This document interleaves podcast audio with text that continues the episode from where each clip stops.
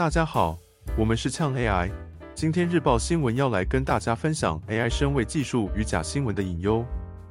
近年来，AI 声位技术的进步让人类社会面临前所未有的挑战。这项技术能够模仿特定人物的声音甚至影像，以至于真假难辨。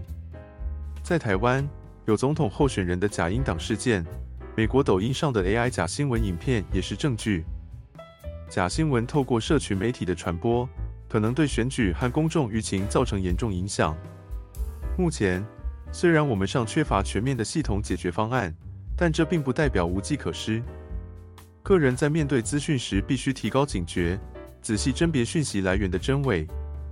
尤其在信息爆炸的时代，我们应该学习如何识别 AI 合成的内容，避免被不实信息所欺骗。记住，这场 AI 与人类的信息战才刚刚开始。以上就是今天日报全部内容，感谢大家收听。如果喜欢我们的内容，可以帮我们订阅追踪哦。本则内容资料来源来自《天下杂志》二零二三年十月三十一日超逼真。身为技术驻长假影音，如何不被 AI 骗？